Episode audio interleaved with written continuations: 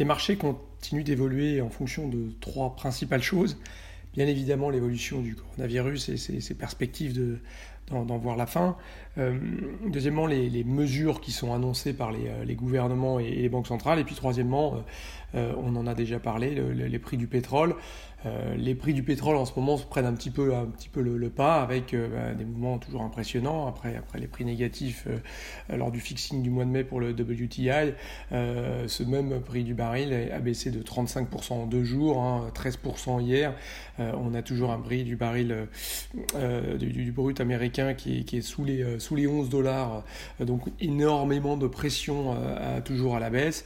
on le sait, on l'a dit, on en a discuté.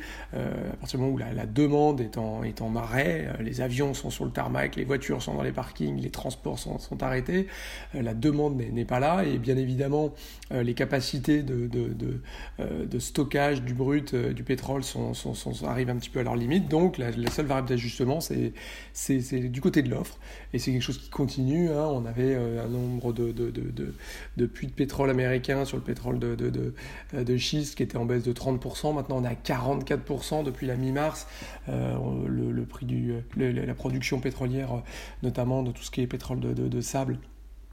Euh, du, sable au Canada, on a de la production dans l'Alberta qui est en baisse de 50%, on voit bien des ajustements très violents, et puis euh, bah, l'OPEC qui euh, qui se doit de réagir et sans doute d'aller un peu au-delà, d'avoir des baisses euh, de, l'ordre de, 20%. Donc on a euh, quand même cette, cette, conjonction de facteurs très négatifs sur le pétrole qui continue à peser.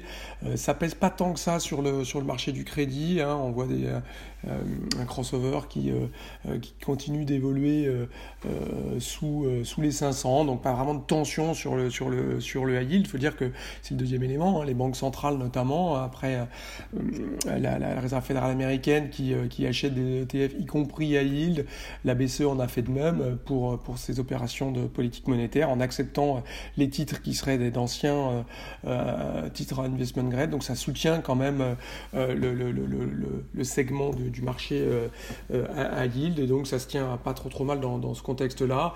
donc on a un certain nombre comme ça d'annonces qui, continuent et qui permettent au marché de bien se tenir, presque un peu trop puisque on voit des marchés actions désormais euh, en, finalement en assez euh, euh, faible baisse depuis le début de l'année. On a vu les indices chinois repasser en territoire positif. On a des titres comme le, du, Nasdaq qui sont maintenant quasiment en hausse sur, sur le, le Nasdaq qui est quasiment en hausse sur le, depuis le début de l'année.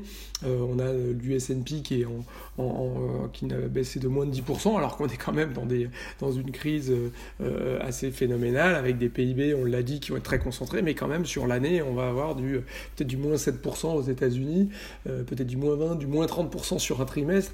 Euh, donc avoir des indices actions qui, euh, qui se retrouvent sur leur niveau de, début d'année, ça semble quand même du coup un petit peu optimiste. Donc à suivre.